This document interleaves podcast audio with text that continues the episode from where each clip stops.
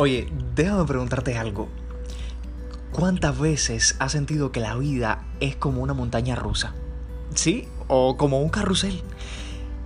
A veces estamos arriba tocando las nubes y otras veces andamos por el suelo, caminando con los pies sobre la tierra.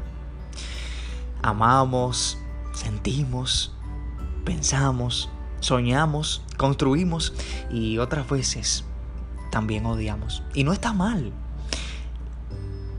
La vida.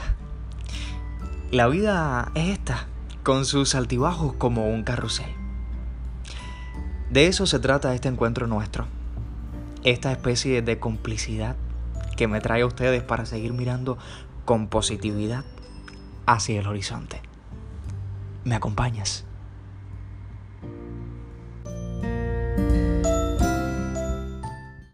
Tú me hiciste sentir que no valía mis lágrimas cayeron a tus pies. Me miraba en el espejo y no me hallaba. Yo era solo lo que tú querías ver. Y me solté el cabello,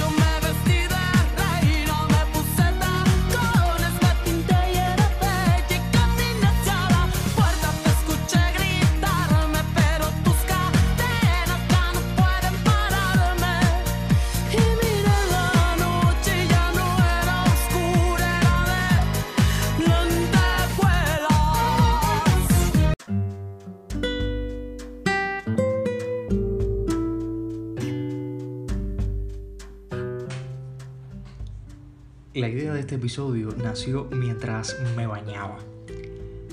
Sí, literalmente en la ducha. Y no tiene por qué resultarte tan extraño, porque muchas de las mejores y trascendentales ideas han surgido justamente ahí, en la ducha. Había pasado por unos días en los que me debatía la idea, la posibilidad de cortarme el cabello que por más de un año me estaba dejando crecer y el cual había transitado ya por varios periodos de tratamiento.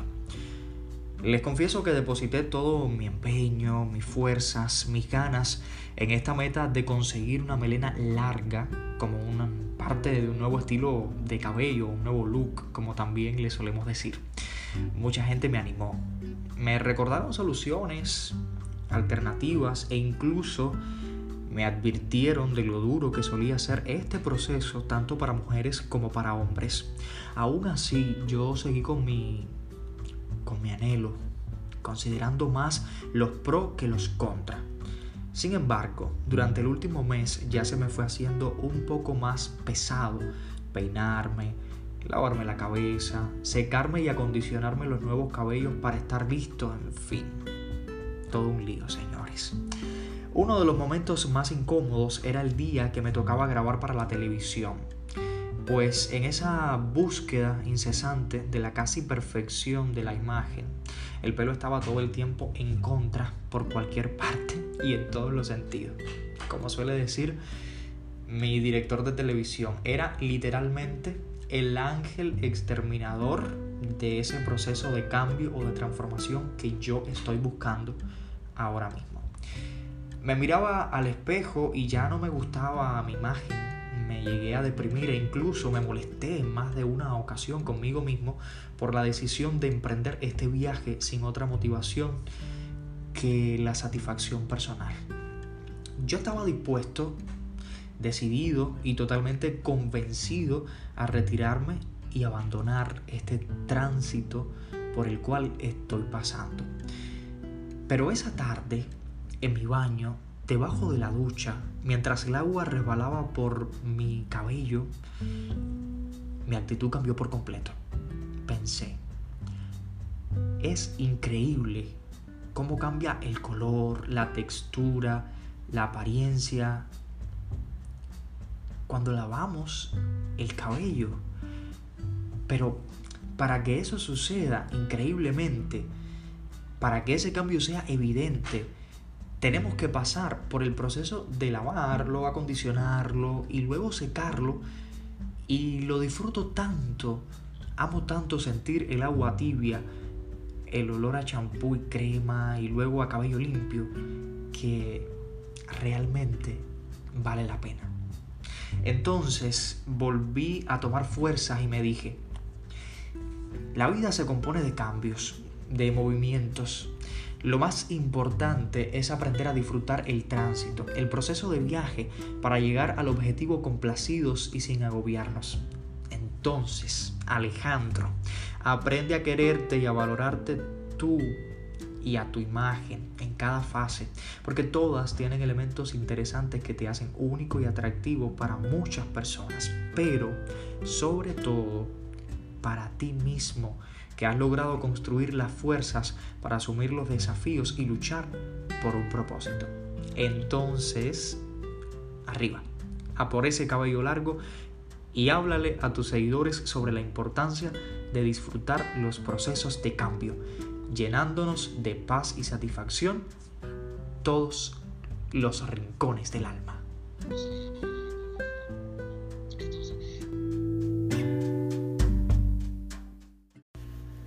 Te recuerdo que puedes entrar a la Casa de los Espejos y descargar nuestros episodios que son publicados en el canal que lleva el mismo nombre, La Casa de los Espejos. También está disponible para ti la sala del chat, donde podremos debatir las temáticas de cada episodio, así como exponer nuestros puntos de vista. Recuerda que estamos esperando de igual manera tus recomendaciones y sugerencias de temas que pueden resultar de interés para ti. Si compartes nuestro enlace con familiares y amigos, seremos más en esta gran familia de luz. Las puertas están abiertas. ¿Qué esperas? Adelante.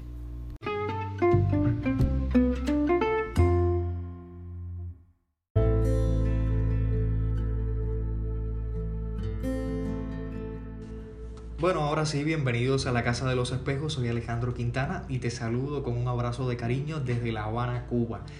Y el periodo de crecimiento de mi cabello es solo un pequeño ejemplo de cambios que debemos asumir en nuestra vida para alcanzar un bien que puede ser físico, como este, pero que también puede ser material, espiritual o de otra índole. Tú deja volar sencillamente la imaginación y piensa por cuántos y cuántos procesos de cambio podemos pasar los seres humanos en determinadas circunstancias y contextos. Ahora mismo con la nueva normalidad, por ejemplo, como dijera una amiga, que estos tiempos que nos ha tocado vivir son la mismísima metamorfosis humana. Ella que es muy ocurrente además. Y es que a lo largo de los años tenemos que manejar situaciones incómodas para nosotros, extrañas o inimaginables, e incluso que nos colocan en una posición de vulnerabilidad. Tránsito, cambio, movimiento, proceso de construcción y búsqueda de lo nuevo, en fin. Transformación. Esa es la palabra. Y ahora la interrogante estaba en cómo ilustrarles a ustedes lo impactante que puede llegar a ser todo esto para nuestra rutina y a la vez lo significativo de asumirlo con disposición y también con conciencia. El reto para mí era ilustrarles mediante una historia a través de un ejemplo de vida lo que supone realmente los cambios, los movimientos y su impacto en la vida de los seres humanos y, por qué no, en las personas que rodean a un ser humano. Les confieso que mi invitado de hoy, o mis invitados de hoy, lo que pasa es que voy a hacer algo que les explicaré un poco más adelante.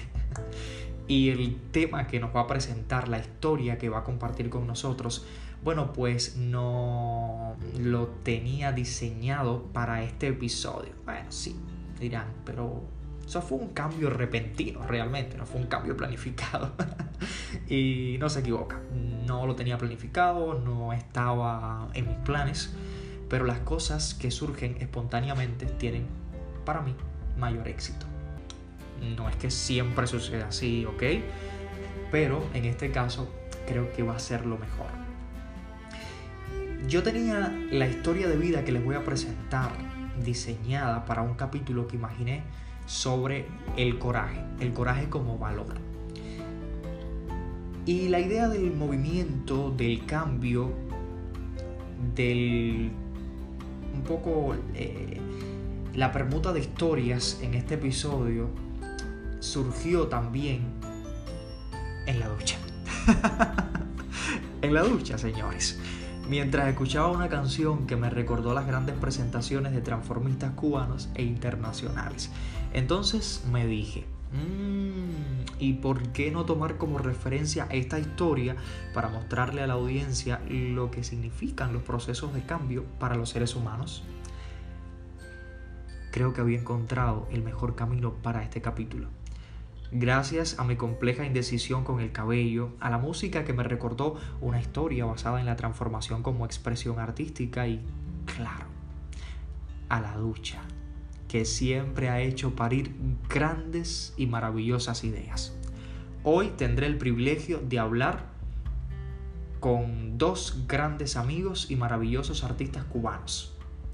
Hablaré con Riuber Alarcón y con Leonardo León estaremos dialogando sobre el arte del transformismo o el arte de la resistencia.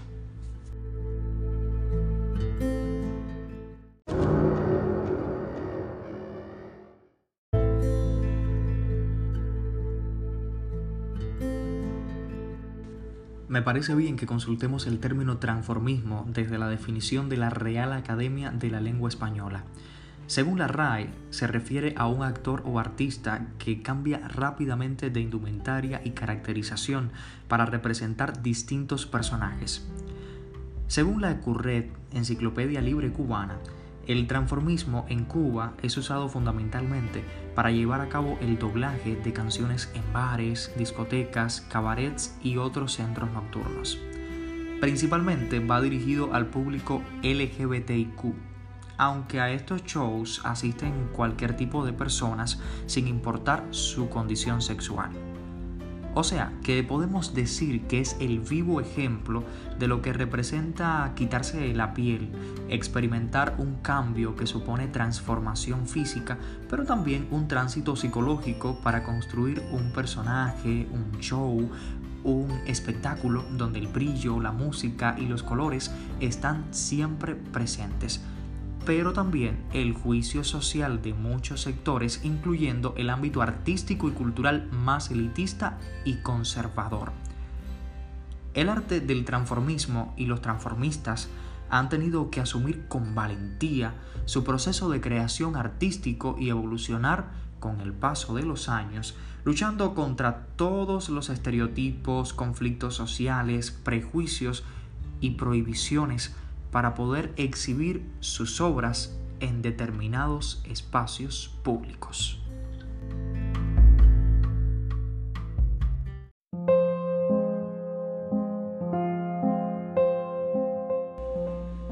Como les decía, tendré la suerte de conversar con dos de los artistas del transformismo más aplaudidos de Cuba. Pero como los procesos de cambio nos persiguen hasta el último minuto y debemos asumirlos con disposición y alegría, he decidido modificar este episodio y dividirlo en dos partes. El diálogo con estos dos amigos ha sido tan interesante y me aportó tantas experiencias que quiero compartir la entrevista en dos capítulos. De modo que la próxima semana seguiremos con la segunda parte de este podcast que voy a iniciar con quien posee el don de entrelazar ideas y conectar emociones mediante la comunicación. Su herramienta principal es la palabra y con ella cautiva al público desde su incursión en el universo artístico cubano. Para muchos, Riuber Alarcón y para otros, La Chari, más recientemente Virgen, uno de sus personajes creados para las redes sociales, o el más emblemático de sus personajes, Doña Marcot. Lo cierto es que el talento se impone en unos y en otros, y esto ha provocado que su éxito sea innegable. Es además un ser humano con extrema sensibilidad y generosidad. Sus espectáculos están llenos de amigos, gente que le quieren y un público que al final de cada obra le regala aplausos y cariño a quien se ha ganado el título de la dueña de la palabra.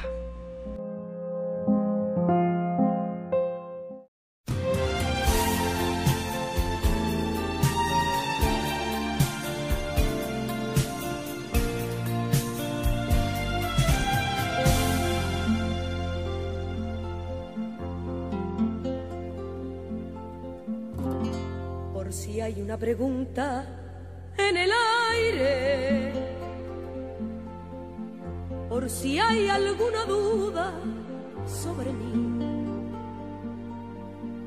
Hoy quiero confesarme, hoy que me sobra tiempo, voy a contarle a todos cómo soy.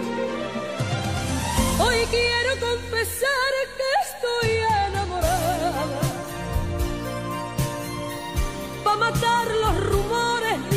esquina. Que me gusta el perfume de claveles. Y que llevo en el alma Andalucía.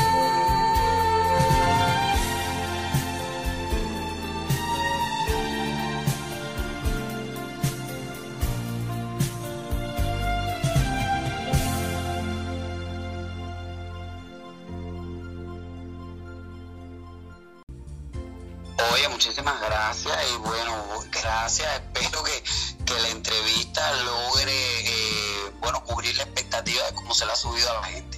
Gracias, muchas gracias a ti por invitar.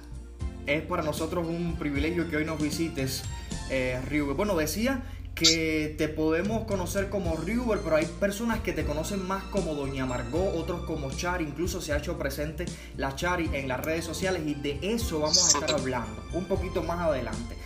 Porque quiero comenzar con el siguiente comentario. La vida se compone de cambios, Riuber, de transformaciones, de movimientos, a veces bruscos, otras veces más sutiles e imperceptibles, pero cambios al fin, porque la vida no es estática, eso pienso yo al menos. ¿Cómo recuerdas tus primeros acercamientos al arte del transformismo? ¿Cómo llegas a conocer la existencia de esta expresión artística? Y me gustaría también saber si tuviste alguna influencia familiar o de amigos en aquel momento. Bueno, yo, yo comencé, eh, bueno, tengo unos cuantos añitos y entonces, bueno, cuando yo traté de hacer la prueba de la ENA, eh, desafortunadamente mi papá, que viene de la de los Alarcón, en fin, eh, no me permitía, porque no quería que yo fuera gay, eh, no me permitió entrar a una escuela de arte, pese a que nunca vivió conmigo, ni me mantuvo, ni mucho menos.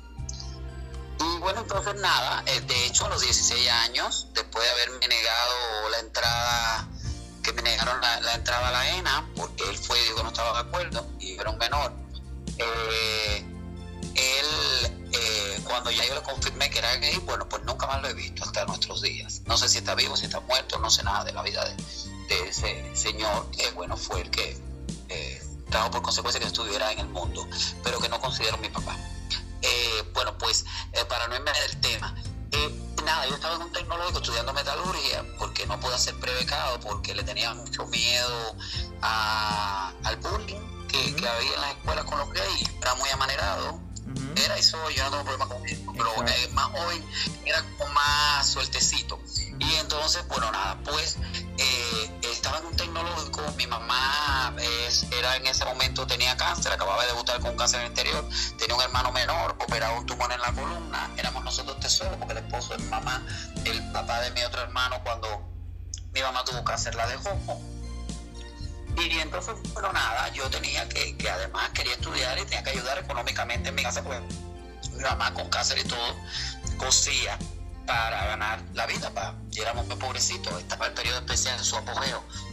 Especial, lo único que tenía era lo malo que era. Y entonces, bueno, nada, empecé a trabajar porque yo estaba en un grupo de teatro, eh, cuando quise entrar a otro grupo de teatro, era más joven, me codeaba con gente de la élite, no era feo, pero igual, te insisto, era muy amanerado. Y entonces, bueno, todos los grupos de teatro como que me daban empate porque la gente no quería eh, un hombre amanerado, un muchacho amanerado. Y entonces, eh, eh, hay una frase que se dice que yo siempre la, la- la he tenido presente de muy jovencito que yo prefiero ser cola de digo cabeza de ratón que cola de león. Y entonces lo único cuando iba por ejemplo eh, eh, traté alguna vez de acercarme al ICR y aquí allá bueno lo que me tocaba si acaso era un cartel en una manifestación obrera porque el muchachito era muy bonito y ay qué buena pues, pero es muy amanerado. Y entonces bueno nadie me daba la oportunidad de, de, de darme un personaje. Entonces, bueno, empecé un grupo de teatro este tecnológico con la profesora a quien le debo toda mi, mi, mi inspiración, Lourdes Fernández, que falleció hace poco en, en Colombia. Eh, pero bueno, ella cuando eso estaba aquí en Cuba, fue aquí en México, y empecé a hacer eh, en, en algunos espectáculos de la escuela eh, el- del tecnológico Amistad Cubano-Soviética, estudiaba ahí elaboración de mega de metales, empecé a hacer Margola de Doy Más Dios, el personaje de Doy Más Dios. Y bueno, un día un amigo me dice, yo conozco una fiesta que, que eso tú lo puedes hacer, esa fiesta, porque no hay nadie que lo haga, que era el Periquitón de Mariano, que quedaba muy cerca del tecnológico. Entonces, esta misma amiga Lourdes me prestó un vestido de ella, porque además eh, pues, recuerda que el, se- el- el personaje, recuerda, no, tú eres muy joven, pero bueno, el personaje era como una guajira, se vestía de una manera muy típica.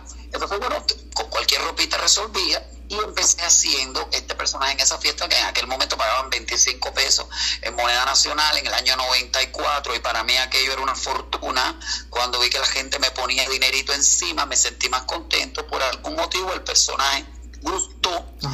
Y entonces eh, me pidieron que siguiera en aquel lugar fijo haciéndolo y bueno, ahí empezó mi carrera eh, como Marco. Esa fue mi entrada al mundo del transformismo.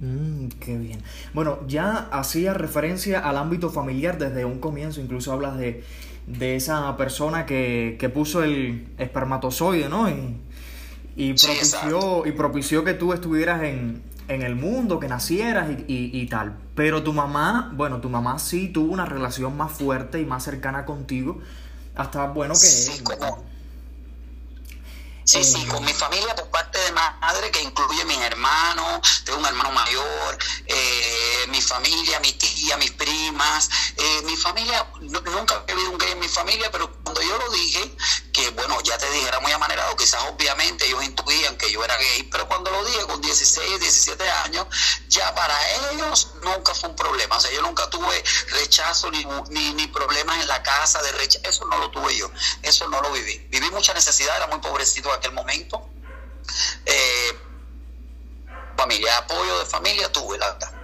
Sí, sobre eso era lo que quería hablar. ¿De qué manera tu mamá se, bueno, pues se tomó esta decisión tuya de incursionar como transformista en el mundo del, del espectáculo? Y sobre todo en aquellos tiempos, en aquellos años que las personas no pensaban o no tenían esa formación que tienen ahora. Era, era, era vestirte de mujer, asumir cierto, cierto rol, cierto comportamiento, que, quejarte igual, pero bueno, el pensamiento era distinto.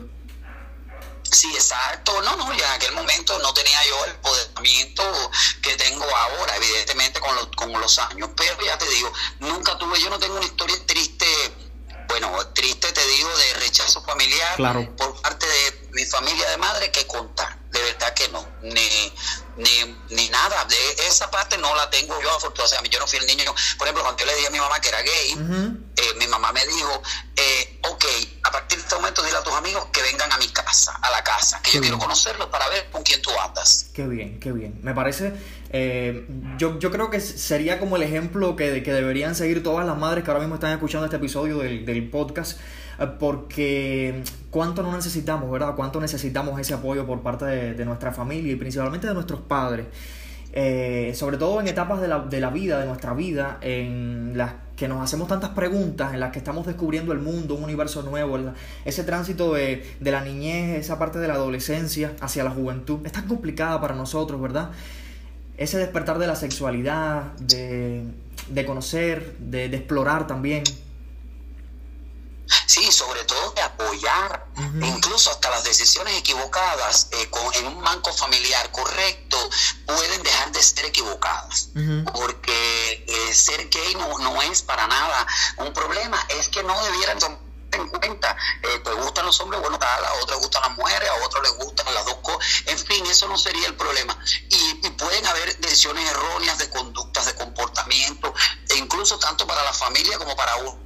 El apoyo es fundamental porque las personas eh, en conjunto, o sea, la familia en conjunto, va creando, yo pienso, eh, valores y se va conociendo mutuamente. Por ejemplo, hay cosas que mi mamá fue conociendo, mi familia ha conocido a través de mí, y yo hay valores que tengo a través de la familia, como es normal, eh, como pasaría si fuera varón, como pasaría si fuera hembra, o sea, te hablo si fuera heterosexual, una hembra o un varón heterosexual. Pasaría lo mismo, las personas se van descubriendo porque los tiempos no son los mismos. Ahí estamos plenamente de acuerdo. Hoy quiero despojarme y desnudar el alma para que sepan todos como soy. Soy un poco la sal y un poquito la arena. Primavera despierta en una ventana. Soledad y vacío espero corazón encendido si él me llama. Hoy quiero confesar que he llorado mil veces, escuchando las notas de una guitarra que le debo a la vida tantas cosas. He cantado bajito alguna nana alguna nana. Hoy quiero confesar.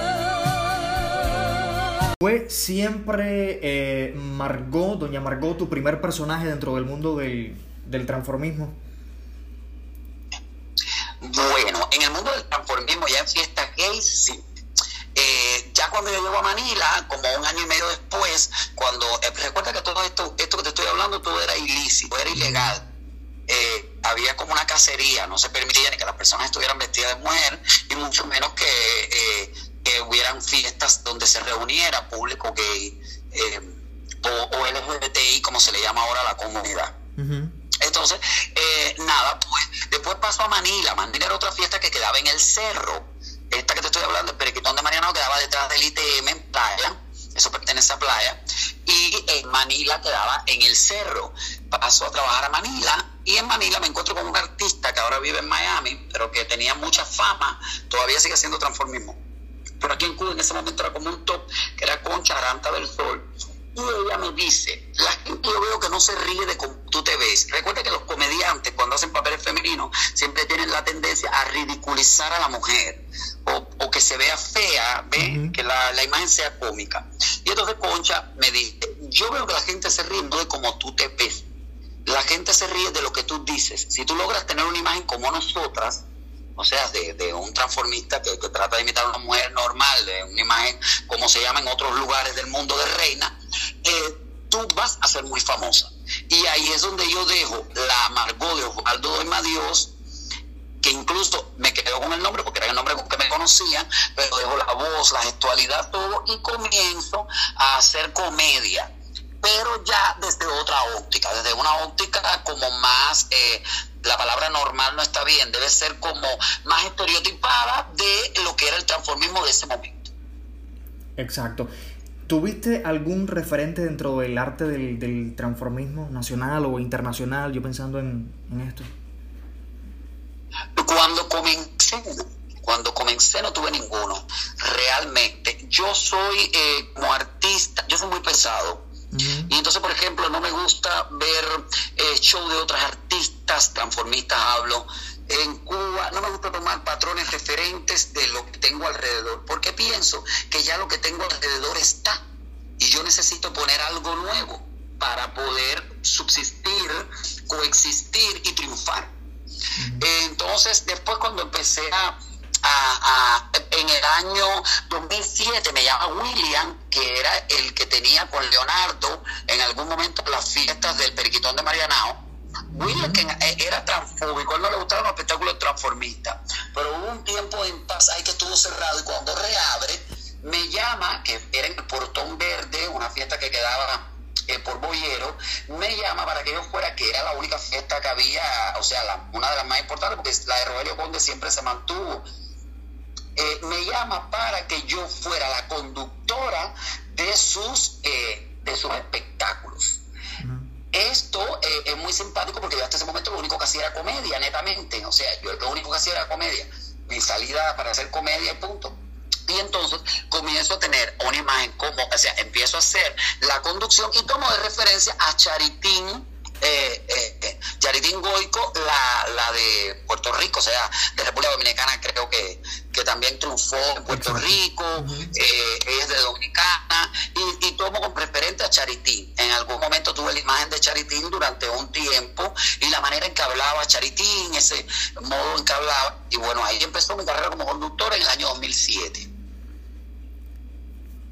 En ese tránsito encontraste maestros, maestras, personas que no dudaron quizá en regalarte sus saberes, sus conocimientos, lo, que habían adquirido hasta ese momento sobre esta manifestación. Mira, el transformismo, durante mucho tiempo los artistas transformistas nos hemos eh, autodirigido.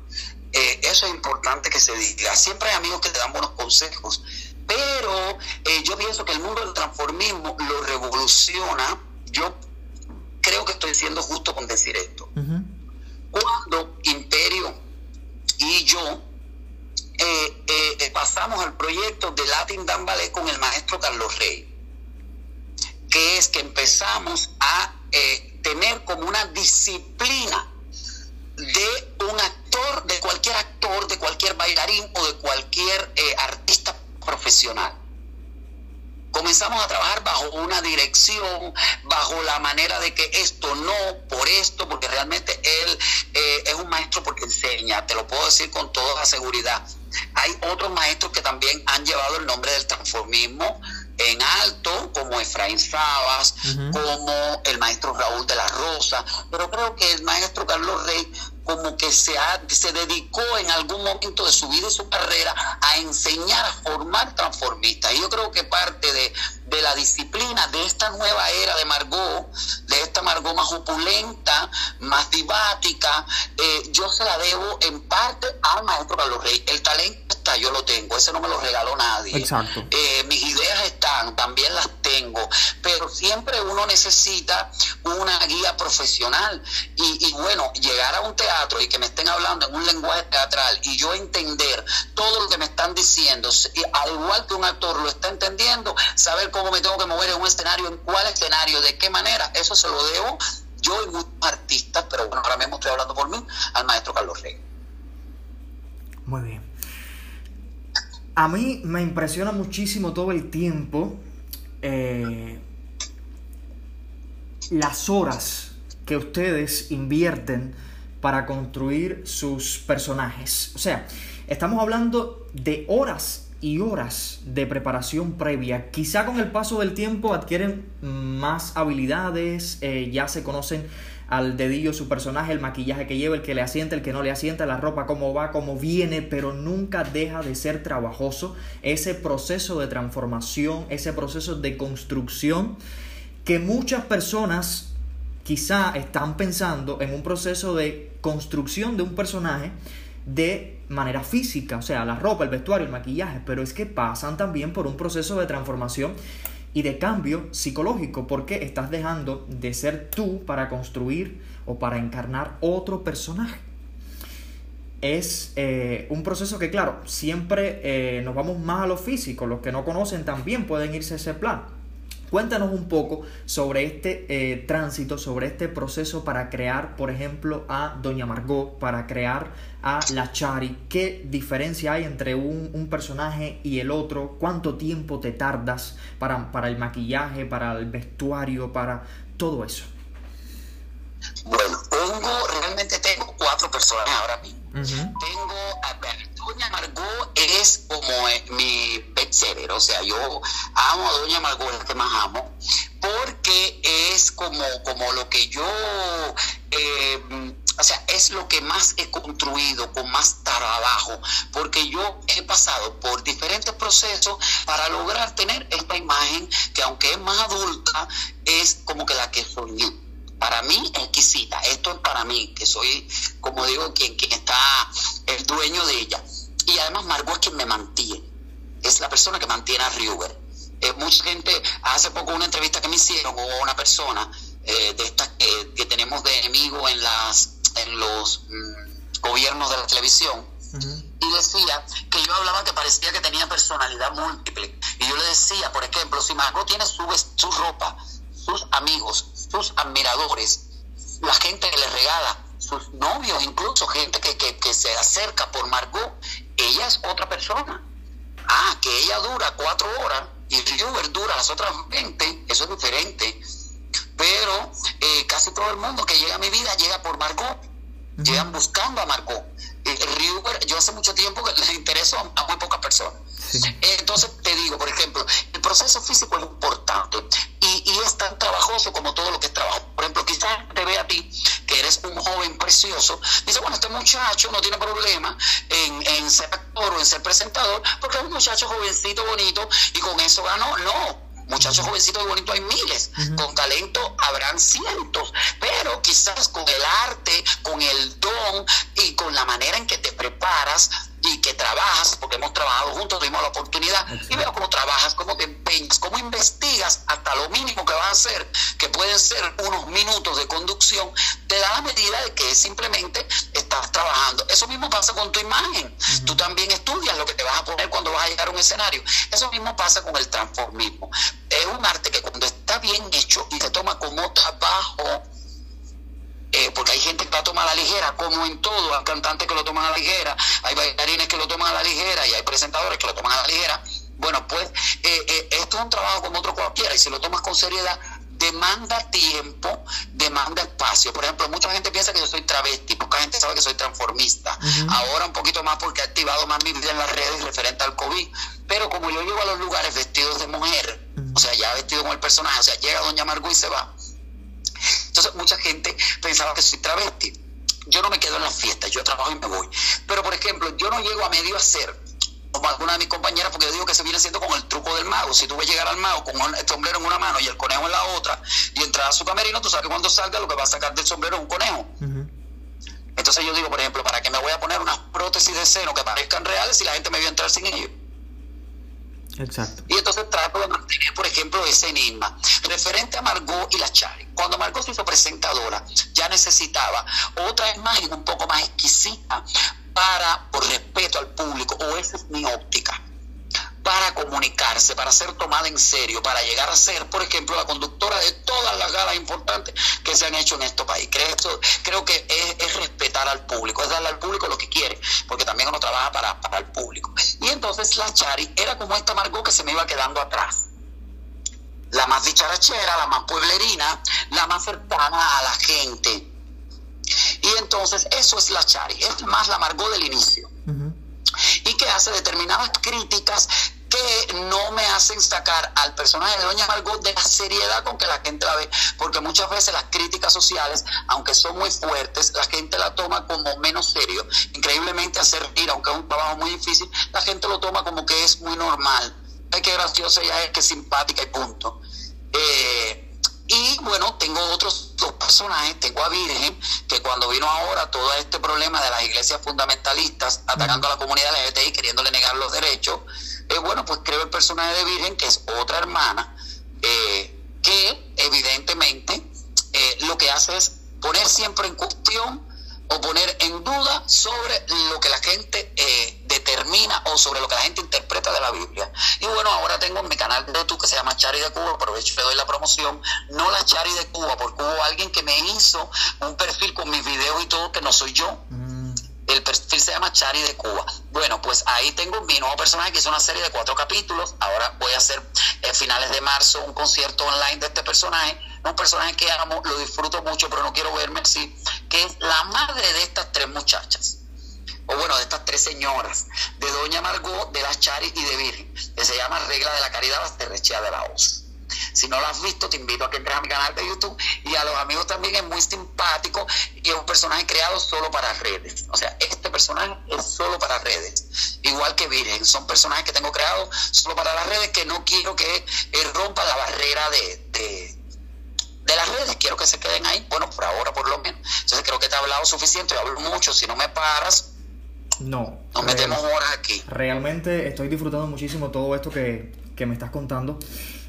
Y, y estoy pensando en, en todo lo que me has dicho en cuanto a la construcción de esos personajes, a ese periodo de tránsito, de transformación, que a veces también sucede en nuestras vidas, aunque no sea relacionado con el vestuario, aunque no sea relacionado con eh, la construcción de un personaje, la adquisición de una nueva psicología. Nos pasa a todos cuando rompemos eh, con una relación, cuando eh, perdemos a un familiar querido, cuando tenemos una situación económica y tenemos que avanzar, cuando nos vamos del país y tenemos que asumir un nuevo contexto, un nuevo trabajo, en fin. Nos pasa a todos constantemente. Tenemos que pasar por Sí, y te voy a- cambios. Te voy a hacer una anécdota. Chari fue creada para un día y se quedó llenando, siendo la dueña de las noches de miércoles en Las Vegas. De hecho, me pasa lo siguiente. Ya podría, ponía, por ejemplo, posteaba una foto de Margot y tenía 200 likes y posteaba una de Chari y llegaba a los 1000. Eh, al momento, eh, eh, la Chari se quedó con los miércoles y había mucha gente que no iba a ver a Las Vegas ni a ningún otro juego a los miércoles a ver a la Chari.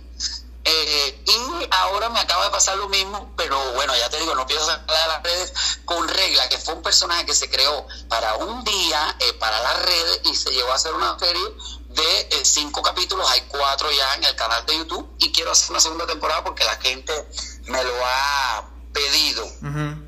Entonces, como te decía, por ejemplo, con la con, con regla, que le faltan los dientes de adelante, tiene la cara picada, en fin, es un personaje que, aunque es una señora que viene de un mundo marginal, no es una mujer marginal y es una buena madre, porque también trato de romper los estereotipos de las madres.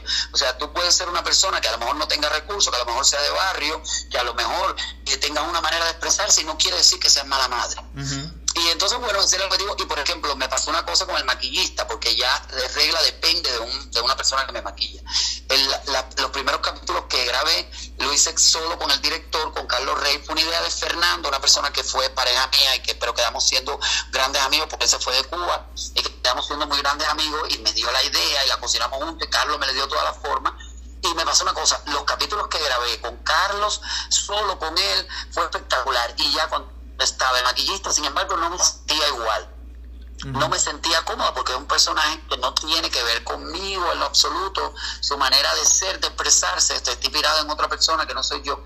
Y bueno, te decía, a lo que hablábamos y coincido contigo, es un problema de trabajo actoral. Eh, como cualquier actor, también tengo que construir un personaje. Y una cosa muy importante que quiero decir con los transformistas, la gente valora que la imagen quizás no es importante, sí es importante porque lo primero que debe hacer un transformista es, porque drag es otra cosa. Drag es la multiplicación de muchas cosas, pero el transformista trata de ser una mujer, una mujer transformista, porque una mujer no se viste como una mujer trans por necesidades eh, obvias, pero una mujer eh, transformista, eh, o sea, la transformación forma parte de, de la magia, ya te lo dice, es transformar a un hombre en una mujer creíble. Y lo otro que mucha gente suele decir, ellos solo doblan, en, en- estoy hablando de mis compañeras, y no doblan, interpretamos. Doblar es algo que puede ser un poco más fácil, interpretar una canción que te llegue a ti, que tú llegues a sentir lo que te está diciendo esa persona con su voz, o sea, con una voz prestada, creo que tiene un mérito también añadido que muchas veces suelen quitarle a algunas personas para demeritar el trabajo de los transformistas. Tienes bien puesto el, el nombre, la categoría de la dueña de la palabra. Sobre todos esos temas quiero hablar rapidito. No pensé robarte mucho tiempo, pero tenemos que aprovecharte en este episodio porque además creo que va a ser un capítulo que va a ayudar a la gente a entender dos cuestiones importantes de la vida. Los cambios, las transformaciones que tenemos que asumir con valentía, con decisión, con coraje, con felicidad y con disposición porque son parte de nuestra existencia y eso es innegable y también a entender el arte del transformismo que muchos la han atribuido a la comunidad LGBTIQ pero que a los shows de transformistas asisten también personas heterosexuales y de otras comunidades y yo creo que al final somos una sola comunidad con intereses X con otros intereses sociales, religiosos, otras ideologías, pero somos para mí una sola comunidad. Y al final... claro, eso es diversidad. Al final... El diversidad. Exacto. Eh, a ver, pa- para no, para no brincar arriba de lo que estás hablando, efectivamente es simplemente diversidad, es respetar la diversidad, no hay por qué etiquetar. Yo pienso que la gente dice, todos somos iguales. No, no, no, todos somos diferentes. Ahí es donde radica el respetar las diferencias y, y punto. Y sobre todo, si algo muy importante, el transformismo es un arte de resistencia. Ha resistido la negación, ha resistido la represión, ha resistido la aceptación y la determinada tolerancia. Y entonces, y sin embargo, hemos resistido y, y hay muchas eh, eh, generaciones de transformistas que han persistido y estamos aquí. Y yo pienso que eso es sobre todo lo más importante y sobre todo que no es un arte solamente de la comunidad LGBTI, hay personas que son heterosexuales y hacen transformismo. ¿Qué pasa con esto? Muchas veces los actores usan el transformismo como recurso escénico. O sea, mañana tú te dan una película y te mandan a interpretar una mujer o un transformista y tú lo vas a usar como recurso escénico porque no es tu vida. Como que yo, ah, entonces, por ejemplo, yo soy transformista y mañana quiero interpretar un payaso y voy a usar el clown como el recurso escénico, pero también es un arte, como ser payaso es un arte, como ser actor eh, también. Entonces, pienso que en eso radica, aunque todavía en nuestro país no hay calificador para los transformistas. Por eso es que ha costado un poco de trabajo entrar a una empresa. Por ejemplo, nosotros pertenecemos a la empresa Caricato, eh, a- a- hay tres artistas que pertenecemos a la empresa Caricato porque pertenecemos a la compañía Latin Ballet. Y bueno, Caricato nos acoge por esta compañía como actores transformistas, pero todavía no existe un calificador para eh, eh, que entre como artista individual a una empresa un transformista. Aprovecho todo este dato para que lo tengas. Exacto. Bueno, vamos a hacer una cosa, si te parece. Vamos a hacer una pausa en la conversación que me parece muy amena. Literalmente me sirvo una taza de café. Tengo una sorpresa para ti que quiero compartir incluso con los seguidores del, del podcast. Aprovecho para anunciar que se unió Holanda como un nuevo país que está escuchando ya nuestro podcast que lo pueden encontrar en diferentes plataformas como Anchor, también pueden visitar Spotify, pueden encontrar nuestro canal La Casa de los Espejos en Radio Public y también en Apple Podcast. Estas son las líneas oficiales para poder entrar a nuestro canal de podcast, pero también en Cuba pueden acceder a través del, el- del canal de Telegram La Casa de los Espejos y ahí pueden obtener como archivo MP3 nuestro programa de radio. Hoy dedicado a los cambios y transformaciones en nuestra vida, partiendo como historia el arte del transformismo y nuestra invitada, la dueña de la palabra, doña Margot, que también ha explorado otros personajes y se ha convertido en la Chari, se ha convertido en Virgen, ¿verdad? En fin. Eh, vamos a hacer la pausa y te vuelvo a llamar en 5 segundos para darte una sorpresa y para hacer como el resumen de este tema, ¿te parece? Ah, perfectamente. Perfecto, no te asustes si te llamo de otro número de teléfono que va a ser el mío. No, no te preocupes, no te preocupes. Enseguida te llamo. Un besote.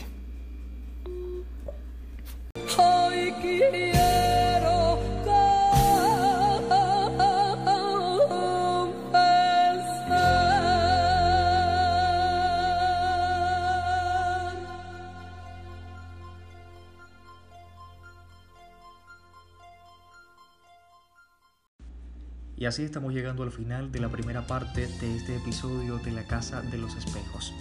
La próxima semana seguiremos hablando con River o Doña Margot, la dueña de la palabra, sobre este maravilloso tema que les he querido traer. Los procesos de cambio en nuestra vida a través de una historia. El arte del transformismo o el arte de la resistencia.